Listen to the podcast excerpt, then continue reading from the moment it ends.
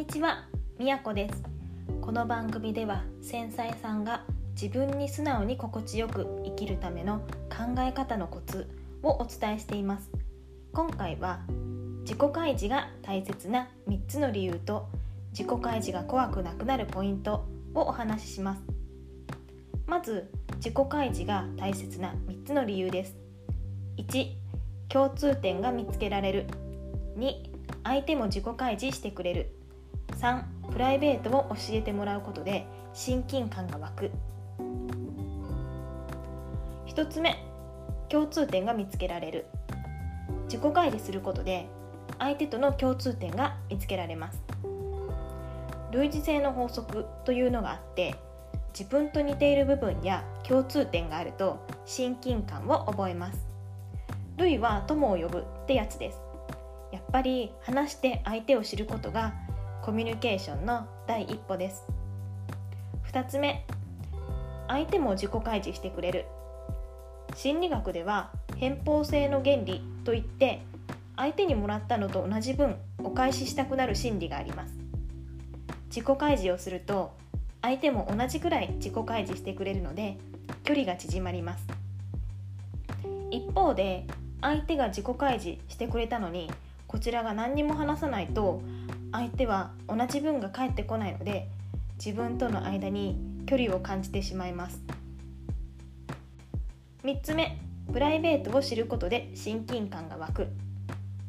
プライベートの話を打ち明けてもらえるとその相手に対して親近感を持つ心理を開放性の法則と言います。何でも話す必要はないけどちょこちょこプライベートや本音を挟むのが効果的です。繊細さんは大丈夫だと思うんですけど一つ注意としては頑張りすぎて自分の話ばかりでも良くないですよねさっきお話しした偏方性の法則でもあるんですけど相手が自己開示してくれた分だけ自分も自己開示するのと同時に相手が聞いてくれた分だけ自分も相手の話を聞くことも大切ですよね。自分と相手どちらかが満足してどちらかが我慢していてはいい関係は続きません。お互いに楽しくバランスよくコミュニケーションが取れるのがいい関係じゃないかなと思います。続いて自己開示が怖くなくなる4つのポイントをお伝えします。そのポイントは1自己開示する相手とどの程度自己開示するかは自分が決めていい。2日常の少し楽しかったことを覚えておく。3好奇心と感性を磨く。4自己紹介ができるように準備しておく。です。それでは1つ目自己開示をする相手とどの程度自己開示するかは自分が決めていい。前回もお話ししたんですけど会話に必要なのは信頼関係で相手との信頼関係の度合いに応じた自己開示をすることです。関係の浅い人に深い話をする必要はなくて仕事の同僚と話す時なら仕事じゃない時の自分の話を少しするくらいで大丈夫です。もっと仲良くなりたい人がいたら少しずつ自分の話を増やしていけばいいんです。知られたくないことは話さなくていいしこの人には言ってもいいかなと思える人がいたら話せばいい。人付き合いが苦手な私は嫌われるのは良くないこととか相手に好かれるにはどうしたらいいんだろうとか相手を基準にしてしまうところがあったんですけど誰にどの程度自己開示するかは自分が決めていいんです。次に2つ目。日常での少し楽しかったことを覚えておく。面白い話ができたらそれはすっごくいいけれどその前に自己開示は面白い話をしなきゃとかオチをつけなきゃとあまり気負いすぎなくて大丈夫です。日常のちょっと楽しかったことを楽しく話せばいいんです。でねおしゃべりが上手な人に対して明るい性格でいいなとか生まれつき口が上手でいいなって羨ましく思うんですけどそんな方も実は密かに会話について研究してたりするんです。意外にも会話で悩んでるんですよ。ちょっと安心です。私のお友達の話し上手な子も日常の中でネタ探しはしてるよって言ってました。ネタ探しって聞くとちょっと面倒くさいなって思ってしまうかもしれないけど昨日食べた新製品のお菓子の話とか面白かったテレビの話とかそんなことでいいんです。これが良かったなちょっと外れだったかな聞いて聞いてって感じで話せば十分自己開示になります。日常で感じた喜怒哀楽を緊張せずに話せると自然に楽しい会話になるんじゃないかと思います。自己開示っていうと改まっちゃって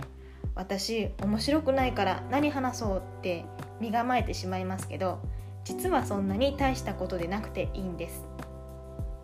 3つ目好奇心と感性を磨く。ネタ探し以前に大事なことがあってそれが好奇心と感性を磨くことです。学生の頃ならはしゃいでいただろうことにいちいち反応しなくなったとか面白そうなことにわざわざチャレンジしなくなったとか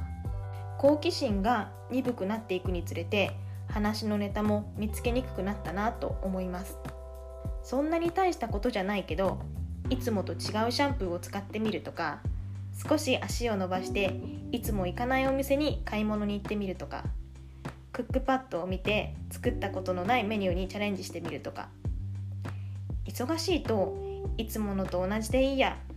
最短ルートでいいやってなりがちなんですけど少しだけ新しいものを試してみることで自分の心がワクワクするし会話の幅も広がります。この好奇心って相手に興味を持つということにもつながりますよね。好奇心があれば人との会話も楽しくなるかと思います。4つ目自己紹介ができるように準備しておく。自己開示ですごくもったいないなと思うことがあります。それはせっかく相手が自分に質問してくれたのに答えられないこと。趣味は何ですか？週末何してますか？好きな芸能人は誰ですか？何の音楽聴いてるんですか？この質問って簡単なようで意外とハードル高いなって思ってます。いざ聞かれると「え私の趣味って何だろう?」とか「実はジャニーズが好きなんだけど言いにくいな」とか考えてしまって瞬時に答えられないんです。この質問をされることはたまにあるしその人の人となりがよくわかる質問ですよね。この答えを準備しておくだけでもかなり違います。おしゃべりな人が会話上手なのは基本的に話すことが好きなのでたくさん場数を踏んでいるからです。会話の場数を踏んでいる人とそうでない人には思いを言語化する力の差があります。いざ趣味の話をしようとしたのになんだかうまく伝えられないなとかありますよね。普段から感情を意識するって話すための準備にとっても大事なんです。私はこれが好きこんな風に考えてるというように自分のことが分かっているといざ自己開示する時もスムーズに話しやすいんじゃないかと思います。はい以上自己開示が大切な理由と自己開示のハードルを下げるポイントについてお伝えしました自己開示して仲良くならなきゃと思うとどうしてもちょっと負担を感じてしまうものです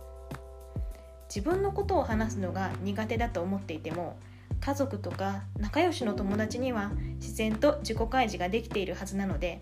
気負いすぎなければできるんですよね。去のうまくいかなかった経験から緊張してしまう気持ちはよくわかります。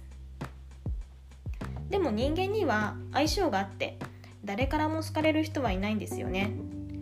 うまくいかなくても気にしない。これも社会の中で生きていくために必要なマインドです。はいそれでは今日はここまでです。最後まで聞いてくださりどうもありがとうございました。ではではみやこでした。